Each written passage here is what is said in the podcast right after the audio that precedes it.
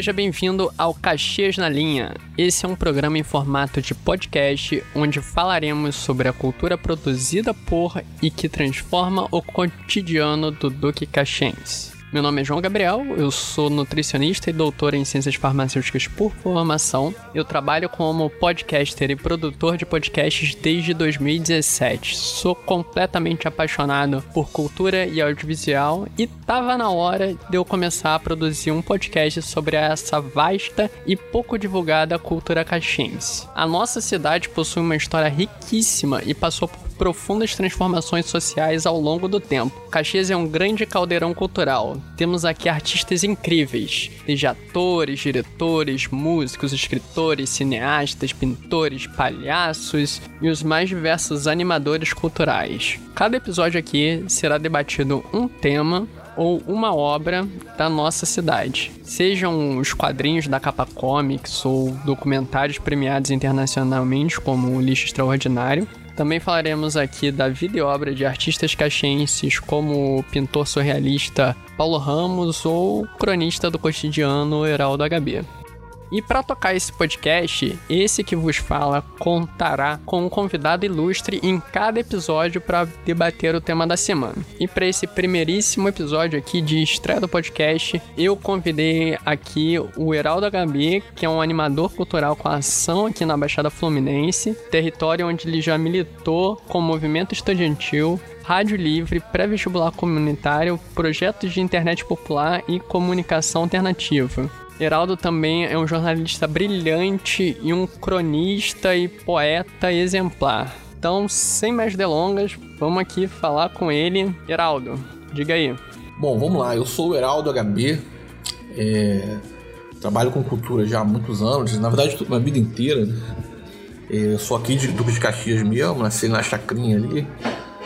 Criado na Chacrinha Vila São Luís, né? Na grande Vila São Luís ali, Laureano 21. É... É, já morei em vários lugares em Caxias, enfim, trabalho e vivo aqui também em Caxias, né? Produzi várias coisas aí na área cultural, seja de publicação de, de coisas, né? De revista, de poesia.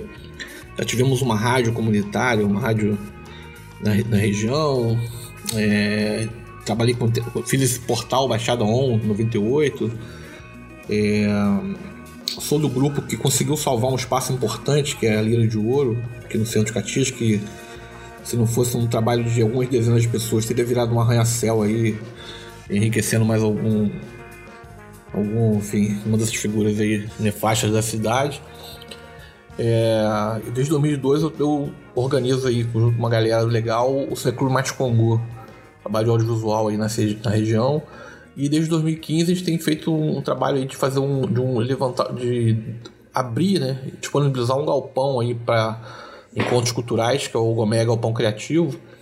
É, oficialmente ele fez aí quatro anos, vai fazer agora em setembro. É, e é isso, temos livros publicados, um, publico coisas pela internet aí, umas, algumas, alguns, uns pitacos aí sobre cultura, política, sobre arte. É, e aí, eu sou um, gosto de, sou um pesquisador na minha, na minha concepção, eu gosto de pesquisar a história da região aqui sobre esse viés popular, né? Eu acho que falta, embora não seja um historiador formado, eu, eu procuro aí inspirar nos mestres da história aí para partilhar esse, essa, essa visão é, de cultura que é que, ser, que deveria ser hegemônica, né? A cultura do povo brasileiro que é sempre apagada e deletada ou colocada como uma coisa menor, né? e não é. É isso. Pouco sobre mim, é isso. Muito bom, Heraldo. Então vou abrir aqui as perguntas e logo de cara eu quero saber qual é a relevância da cultura periférica, especialmente aqui em Duque de Caxias? Opa! Bom, vamos lá, esse é um assunto que é o assunto que eu mais tenho comentado nos últimos anos, né? Tem a ver com a história da, da minha vida mesmo, as coisas que eu tenho feito, né? E o fato de ser uma pessoa daqui da, da Baixada Fluminense, né? Periferia do Rio de Janeiro, né? Bom, eu, eu acho, eu, tenho falado muito isso também, que se você olhar do ponto de vista assim, em perspectiva, a principal mudança que ocorreu aí no país nos últimos 20 anos é, foi a emergência dessa coisa que a gente chama de cultura de periferia, né?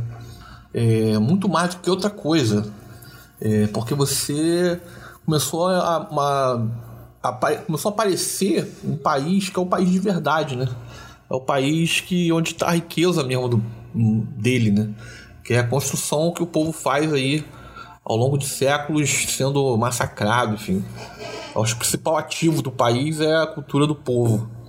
E aí com a cultura assim, bem abrangente mesmo, as coisas que as pessoas fazem para viver, para sobreviver, para dar o seu jeito, né?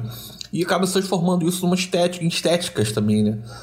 É um povo muito musical também. Né? Da periferia vem as transformações é, da, das artes plásticas também, é, mas principalmente da música, né? Tem uma coisa musical na dança das periferias que oxigena o que a gente chama de centro, né? É um movimento histórico isso, né? Se você pensar que, lá, Ipanema está até hoje lá produzindo a mesma bossa nova que era feita na década de 50, 60 lá. É, é das favelas, das periferias que vem a novidade, né? Aí no caso da Baixada Fluminense, por exemplo, é o Caldeirão tá aqui, né? Do reggae de Belfor Roxo, a, a poesia de Nova Iguaçu, é, a música de São João, enfim. E aqui Caxias é, pô, é uma síntese, né? Caxias é realmente, eu acho, da maior relevância cultural no, no estado, eu diria até no país, tem motivos para dizer no país. É, posso comentar um pouco também durante esse programa, né? Mas é isso. A relevância é total. A cultura periférica, né? da periferia, é que é esse mangue, né? De onde a cultura dita oficial se alimenta. E muitas vezes, né? uma questão de classe aí vampirizada, né, também, né? Também tem isso. Às vezes aquela velha história do cara cria uma, uma coisa como incrível como uma escola de samba, né? A tecnologia de uma escola de samba e depois a classe média sequestra é, para ficar com os louros é, econômicos, né? Quando a gente conseguir fazer uma questão aí de, de câmbio, sentido econômico, né? Transformar isso mesmo em, em em indignidade pro povo, aí o Brasil entra no, no jeito mesmo, cara. Porque então, muitas áreas faltam aí. Muitas áreas trabalham com a escassez, né? A cultura trabalha com a abundância, né? E aqui o, o material humano é riquíssimo. Só falta dignidade mesmo, cara. Então, o problema da distribuição de renda, a desigualdade social ainda são assim, as, as, as grandes máculas do país. E a cultura aponta isso, né? Por isso que ele é perseguido, inclusive, né? um golpe como esse de 2016, né? E o seu aprofundamento agora nos últimos dois anos, três anos, não é à toa que a cultura vira um dos principais inimigos, né?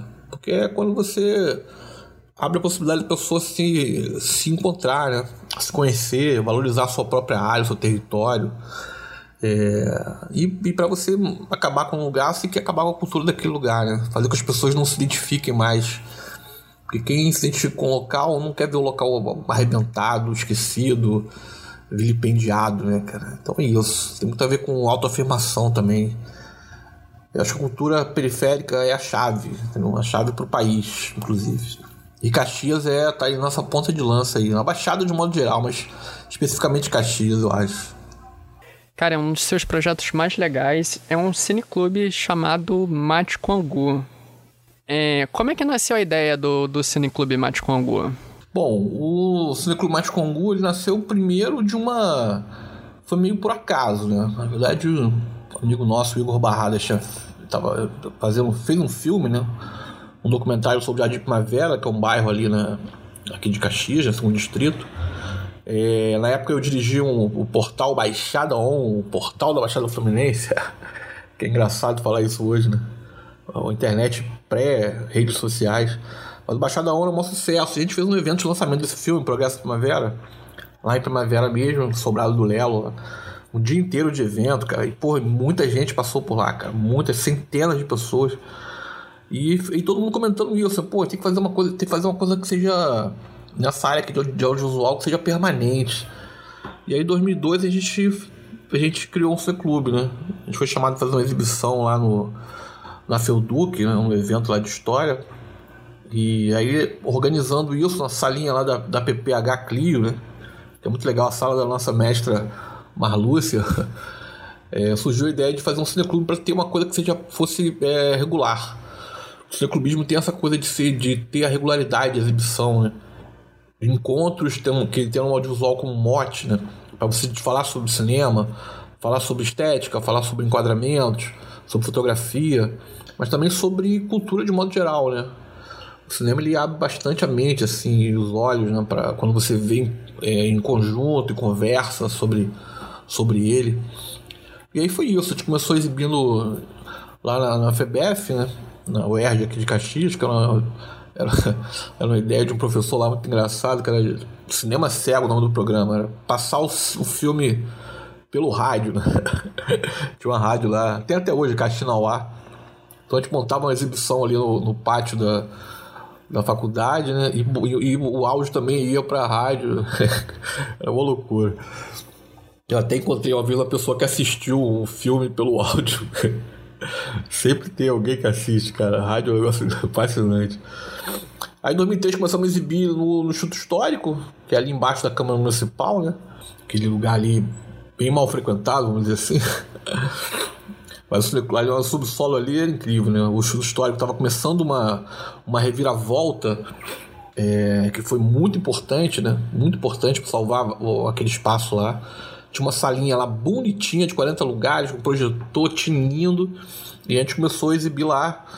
É, graças a, a Tânia Amaro e a Maria Jesus, Jesus Lima, fotógrafa, nossa amiga, a gente começou a exibir lá e foi um sucesso, cara. De tarde, é, quinzenal, com muita participação de estudantes, é, desempregados, vagabundos. A galera que dava uma fugida do trabalho para ir, era de tarde, né? Assistir lá. E o negócio foi crescendo, crescendo. Em 2004 a gente começou a exibir à noite. No Sindicato dos Bancários, na Casa do Bancário aqui no centro. E a partir de setembro de 2004 a gente começou a exibir na Lira, na Lira de Ouro. Esse espaço cultural aí do centro, que é um espaço importantíssimo para a cultura aí do Rio de Janeiro. É um espaço onde aconteceu muita coisa. O Mate ficou lá, exibindo lá ininterruptamente 14 anos seguidos. É, muito bacana, né? E aí nasceu disso, Mate, de fazer um trabalho de audiovisual em Caxias, que falasse sobre, sobre a cidade, sobre a Baixada, sobre a produção contemporânea, que é muito importante falar sobre a coisa que está sendo feita naquele momento, né? Muita gente pegando câmeras pela primeira vez, né? Câmera digital e fotografando, filmando, sabe? É, radiografando aí é, outras histórias, né? Que não da história do cinema hegemônico. E aí foi um pouco, é um pouco isso. Até hoje é um pouco isso, esse braço aí da, da exibição. Depois, com o tempo, a gente foi também fazendo um, um braço de produção, né? Produção de curta-metragem, de produtos audiovisuais. E depois um braço de formação também. A gente tem um, no Mate algumas oficinas de cinema que a gente já rodou o Brasil aí fazendo. E é muito bacana. Hoje a gente está a gente está num galpão aqui, tá, no centro também, com o Gomé Galpão Criativo. Já fizemos lá oficinas de roteiro, exibimos lá também. E a gente hoje alterna entre a Lira e o Gomé. No momento tá tudo parado fisicamente por da pandemia, da pandemia, né? Mas é isso, acho que foi, né? Mate Mate com é isso. É um prazer fazer isso aí na cidade esse tempo todo aí, cara. Bem bacana. E agora eu queria te perguntar uma coisa que eu sei que é muito cara a você. Qual a importância do cineasta Nelson Pereira dos Santos e o filme dele Amuleto de Ogum na sua vida e a relevância para Caxias? Cara, Nelson Pereira dos Santos é um, um ídolo meu, né? Eu sempre digo que eu, eu, sou, a minha mente, a minha alma é, uma, é metade Nelson Pereira dos Santos, metade Gilberto Gil. É, quer dizer, metade, um, um quarto para cada um. Metade é muita coisa, muita coisa, né? Mas assim, metade da minha vida é da minha alma e do meu pensamento é inspirado muito Nelson e Gil. Tive o prazer de conhecer o Nelson, né? Entrevistei ele algumas vezes. Conseguimos trazer ele em Caxias em 2014, quando o Amuleto de Ogum completava aí 40 anos de, de lançamento. É... O Nelson é um mestre, né, cara? Mestre do cinema mundial. À toa que o Oscar, ano passado, homenageou ele, né? Porque ele é um cara cultuado em vários lugares do mundo por ter sido pioneiro em várias coisas, por ter tido sacadas muito incríveis sobre cultura, sobre cinema, sobre, sobre o cinema mais, mais popular e mais inventivo também, né? Também quando, eu, quando esperava dele uma coisa muito militante, ele partiu para outras outras possibilidades de linguagem. Ele era um cara bem surpreendente nesse sentido. A obra dele é um, é um monumento à cultura brasileira. Assim. Foi um cara que pensou de verdade o país, assim, partilhou muito isso com as pessoas. É, deve ter sido muito bom ter convivido com ele, assim. Só de conhecê-lo, as vezes que eu tive com ele, já foi para mim demais, assim. É, eu não jamais esperaria ser, sabe, tomar uma cerveja com o nosso Pedro dos Santos. Assim. Foi uma coisa incrível. O Amuleto de Ogum é um filme é um filme emblemático do Nelson. Ele gostava muito desse filme, inclusive. É, ele era meio apaixonado por Caxias, né? Falava desse filme muito. A gente tem filmado isso, né? Nosso, a gente tá falando um filme sobre isso. A gente tem ele filmado falando sobre o Amuleto de Ogum, sobre Caxias, é muito bonito. Eu conheci o filme. Na verdade, assim, o, eu vi uma na revista Arrulho, uma revista de poesia, que era publicada pelo Eduardo Ribeiro, é uma revista muito importante.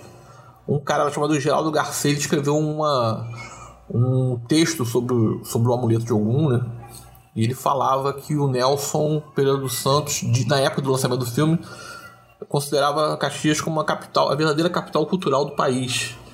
Porra, eu fiquei muito pilhado com essa informação, cara. Eu fiquei anos procurando essa a citação dessa, dessa reportagem, né? Depois eu encontrei né, uma, uma entrevista que ele deu ao Jean-Claude Bernadette. Depois ele falou coisas parecidas em, jornais da época, de lançamento do filme, né? E o Amuleto foi, foi filmado em Caxias e consegui, tentava captar muito esse espírito, né? Ele foi um fruto de, uma, de um encontro do Nelson com um cara chamado Francisco Santos, né? Que era um cara um cara que morava aqui, enfim, aqueles retirantes que fizeram a vida em Caxias, um cara um figuraça que virou que era chegou a ser motorista do Tenório Cavalcante, era um contador de história impressionante. Tivemos o prazer de entrevistá-lo alguns meses antes de morrer, em 2004. É muito incrível como ele. Aí a gente consegue imaginar ele. ele o Nelson conta isso, né? Que ele encontrou o Chico numa, num botequim, né, um botequim da líder lá, lá em Botafogo, né? Que eles revelavam todos negativos lá em Botafogo, né? E o, o Chico Santos tinha uma empresa de cine jornal aqui em Caxias a Índio Filmes, que depois virou King Filmes. Ele falou que descobriu que não dava dinheiro fazer uma coisa chamada de índio, né? Tinha que ter um nome em inglês. Ele falou King Filmes. E aí o, o Chico vendeu essa ideia pro Nelson no Botequim. Era o Amuleto da Morte. Um, uma história policial passada com essa ambientação em Caxias. E o Nelson ficou fascinado pelo argumento e fizeram uma parceria ali. O Nelson colocou essa camada aí da Umbanda transformou. Aí o, o roteiro virou Amuleto de Ogum, né? É um filme muito emblemático, assim, várias camadas de coisas importantes para entender, não só Caxias, para entender a, periferia de modo geral. Ele antecipa várias coisas, sabe?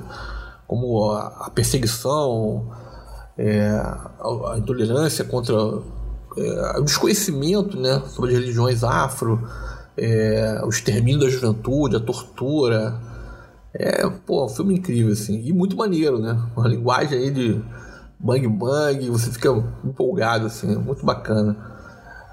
O amuleto eu acho importante você ver uma das coisas. Eu tenho, uma listinha de 10 coisas que eu acho que tem que ser. Você tem pra você conhecer Caxias, eu acho que o amuleto é uma, uma dessas. Muito bacana, Heraldo. É... O Vicente Portela, que é poeta aqui de Caxias, disse que você escreve um tipo de poesia que pulsa e vibra. E eu concordo muito com isso. Fala um pouco sobre essa sua face poeta e os seus livros de poesia Engenharia de Aviãozinho e Dois Toques. Pois é, cara, eu, eu, eu escrevo poemas desde moleque, desde molequinho mesmo. 12, 13 anos, 14 anos. Épocas muito mais, né? Épocas menos, mas sempre escrevi, né? E sempre publiquei assim em revistas, publiquei em, em a4, em Zine, vários lugares, assim. Eu perdi muita coisa, né? Eu escrevia pra, mais para mim mesmo. Quando eu advento na internet, eu comecei a publicar muito na internet, né? Na, distribuía por e-mail, em site, né? Eu escrevia no Overmundo, um site que tinha muito bacana aí, é, publicação. Mas aí comecei depois, em 2000 e pouquinho, a falar, pô, tem que publicar em, publicar em papel. Importante demais publicação, cara. Publicação marca, né? Marca ali o, tempo, né? Marca aquele momento. E aí em 2009 eu fiz isso. Eu peguei. Tava trabalhando com um amigo, uns amigos, um deles é o Thiago Venturotti, que é um, um designer sensacional, além de ser um cara sangue bom demais. E aí juntei um. Fiz uma coletânea de mim mesmo, né? Poemas meus e coloquei isso no engenharia de aviãozinho. Aproveitando que tava com um dinheirinho sobrando. O Thiago conseguiu uma, uma, uns papéis, papel reciclado lá. É, barato, enfim. Botamos na rua em 2009. Fiz uns lançamentos muito concorridos. Assim, eu fiquei muito acariciado, né? Porque livro de poema você não ganha nada, né? Já você perde dinheiro. Mas eu fiquei muito agraciado porque em engenharia fiz um lançamento aqui em Caxias, num bar que existia, que era o Bistô Brasil, meu amigo Eduardo Prates. E lancei na Lapa também, no Café Lapa. É, foi muito badalado, os dois foram muito cheios, muita. Com, com saraus, muito, com a presença muito, muito representativa né, de poetas do Rio de Janeiro todo, músicos, amigos, bacana. E o Engenharia, inclusive, foi um livro que um bom sucesso de venda, né? Eu vendi bastante. Se eu comparar que o livro independente tem um, tem um teto, né? Eu acho que eu vendi bastante aí. Um livro muito importante, assim. Depois de uns dois toques, foi uma, na verdade foi uma coisa que o, o, o meu amigo Ricardo Rodrigues, né? São João, me chamou, vamos publicar alguma coisa, cara. Tava aquele momento de baixa, né? Energética. A situação do Brasil já tava essa. Já era o prenúncio, já tava nesse. nesse ladeira abaixo aí. E energia de publicação é uma coisa legal, né? Porque a, energia, a publicação dá uma energia boa no ar, né? E aí também foi. Então, é, esse é um dos toques é eu e ele, né? É, também teve um lançamento muito bacana aqui em Caxias, cara. Muito, me senti também um popstar, na verdade. É, porque foi numa. Primeira, primeira segunda semana do ano, em janeiro, meio de semana, numa praça pública, ali na, na Praça do Adventista, ali no Bar do Meu Rei. E ficou muito cheio. Tá? A produção da Silmara, da Jesus da Clara de Deus. É uma produção caprichadíssima. Pô, foi um dia muito legal, cara. Muito legal. Publicar, e lançar, publicar é muito legal e lançar é muito legal também, cara. Então, Engenharia e os dois toques são, são livros que eu tenho o maior orgulho. Pretendo lançar um outro de poemas nos próximos anos, aí, talvez ano que vem, porque tem muita coisa também nova e que eu nem publico muito pela internet, mas eu, eu, pretendo ainda. Não é o próximo livro, não, porque eu, que eu vou publicar um livro de contos agora, né? Mas eu pretendo publicar um poema um livro de poema em algum momento aí. E os tirinhos? Vai virar livro quando? Pois é, cara, tirinhos foi isso, né? Eu comecei a. em 2016, né? Com essa coisa aí maluca do país. Desde aquele dia miserável, aquele 14 de abril, 17 de abril, não, mas agora eu fiquei muito. Ali, ali pra mim, ali abriu as portas do inferno, né? Ele foi declarado publicamente ali, em homenagem a, um, a uma pessoa do, do, esgoto do país, transmitido para o Brasil inteiro. O cara que falou aquilo não, foi, não saiu dali preso, ele acabou virando presidente do Brasil, assim. E ali foi uma coisa. Eu comecei a ficar. Enfim, muita gente. Eu criei esse clima de doença no ar começou ali para mim. É, e teve um momento que eu tava muito mal, e aí o eu comecei em 2017 a. Eu tava numa piração, falei, pô, vou criar alguma coisa por dia, todo dia, para eu entreter a minha mente, minha alma, né? A energia da criação, né? E aí surgiu a ideia, eu fiz um negócio chamado 100 dias, 100 frases. Eu peguei essa tag aí, comecei a publicar no Facebook, no Twitter, e começou a dar uma onda, cara. No Facebook começou a ter muita, muita curtida, assim, muito retorno, a galera, pô, que maneiro, pô. Tanto acabou os 100 dias, o pessoal fumou cobrança. Porra, acabou.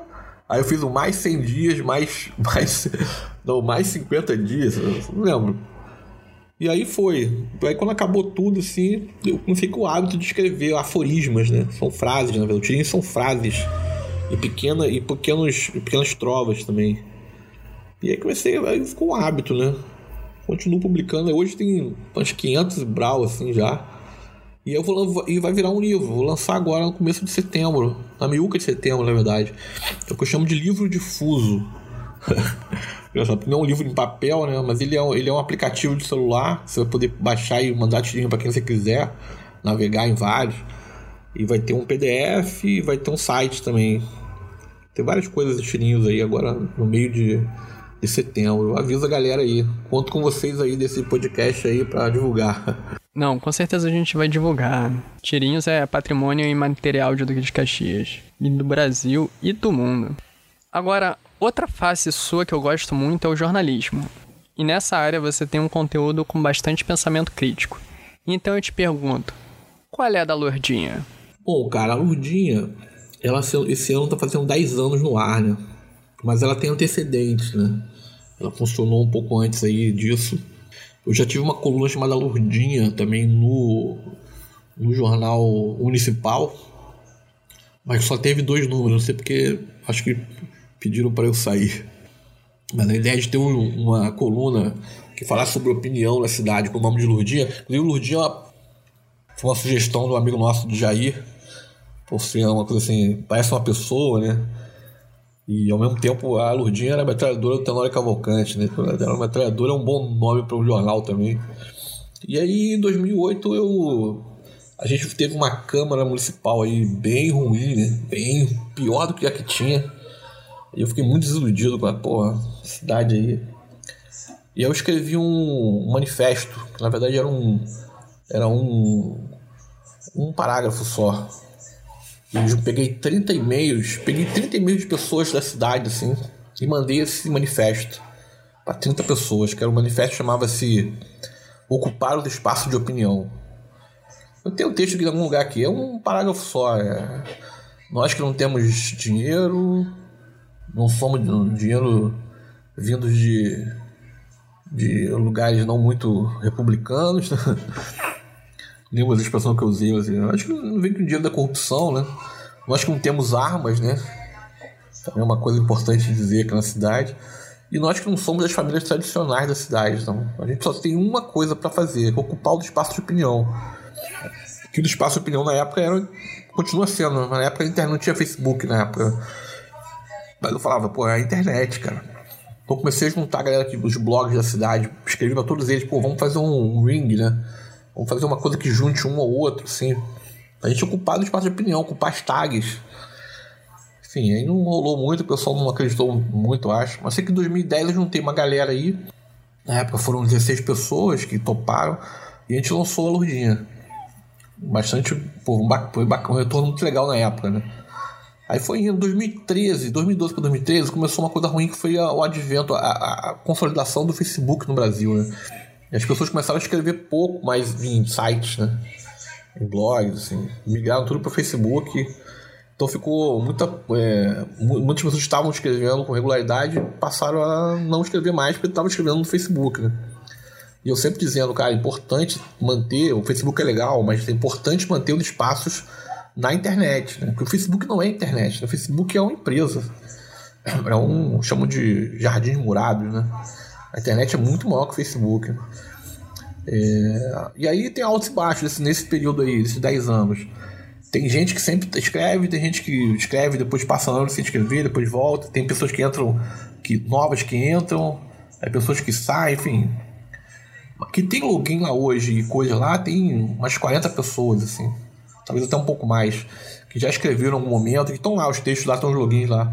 Hoje, ativamente, tem que escreve com regularidade, são umas oito pessoas, e com mais ou menos, mais esparsamente, aí mantém os 15, 15 pessoas, 16. Eu sempre digo que é espaço aberto para quem quiser escrever. Não é um site sobre agenda cultural, embora tenha de vez em quando agendas, eventos, mas era uma ideia de um espaço de opinião sobre Caxias, né? Porque acho que muita uma galera da opinião da cidade geralmente migrava muito para o Rio, né? escrevia muito para o Rio. E tinha poucos olhares na cidade aqui, né? É, é isso. É um espaço aberto. Quem estiver ouvindo aí, que, que acha que tem coisa para escrever sobre a cidade, é, procura a gente lá, lurdinha.org. É, é, feita no WordPress, a gente pode dar um cursinho de publicação e tudo. É, é bem bacana. Espero que tenha mais mais 10 anos aí. É, e outra, e é feita totalmente é, voluntária, né? Não tem. É tudo feito com. O domínio mesmo é. É, é hospedagem assim, uns 10 anos aí que é bancado no próprio bolso. De vez em quando alguém, algum amigo aí salva um mês aí, salva o, o, o domínio, o registro do domínio que é anual. Mas é uma coisa totalmente feita independente. Então assim, Muita gente às vezes cobra de uma. Com, eu dia como se fosse uma empresa, que faz uma matéria sobre isso. Que, ah, e nem sempre dá, né? Mas eu espero que um dia mais gente é, entre aí para escrever sobre a cidade, mas falta isso. E tá aberto. Heraldo, muito obrigado por ter participado aqui, pra gente ter esse papo incrível sobre cultura periférica, especialmente aqui em Duque de Caxias, e falar um pouco dos seus projetos e obras que são incríveis. Deixo aqui o microfone aberto para você dar suas considerações finais. Bom, agradeço o convite aí. É, adoro falar sobre esses assuntos aí. Podem me chamar quando quiser. É, quem quiser acompanhar um pouco mais das coisas que eu faço, é fácil achar nas, na, pelas redes sociais né? e pela internet. Tem o lurdinha.org, né? Também tem uma, no Facebook Lurdinha. Duque de Caxias para Estômagos Fortes. O Mate Congu tem um site, matecongu.org, mas também tem, na, tem, na, tem no Facebook também. O Galpão também nosso, gomé.com.br, né? Facebook Gomé Galpão Criativo. Espero que acompanhe tirinhos aí. Só botar tirinhos aí, não vai chegar lá na, no meu livro difuso que eu tô lançando aí na meiuca de setembro. É... Assim que passar a pandemia, vamos concluir um filme, um longa-metragem, um documentário, um longa-metragem aí muito bacana sobre o amuleto de Ogum. É... E pretendo lançar um livro de poemas, de, de contos ainda. Não sei se esse ano, mas no começo do ano que vem, com certeza. Beleza, gente? Um abraço para todo mundo aí. Valeu. Sucesso para esse podcast. E é isso aí. Obrigado, gente. Valeu. Tchau, tchau. Produção digital financiada pelo Fundo Municipal de Cultura de Duque de Caxias. Apoio: Prefeitura de Duque de Caxias. Secretaria Municipal de Cultura e Turismo. Conselho Municipal de Política Cultural.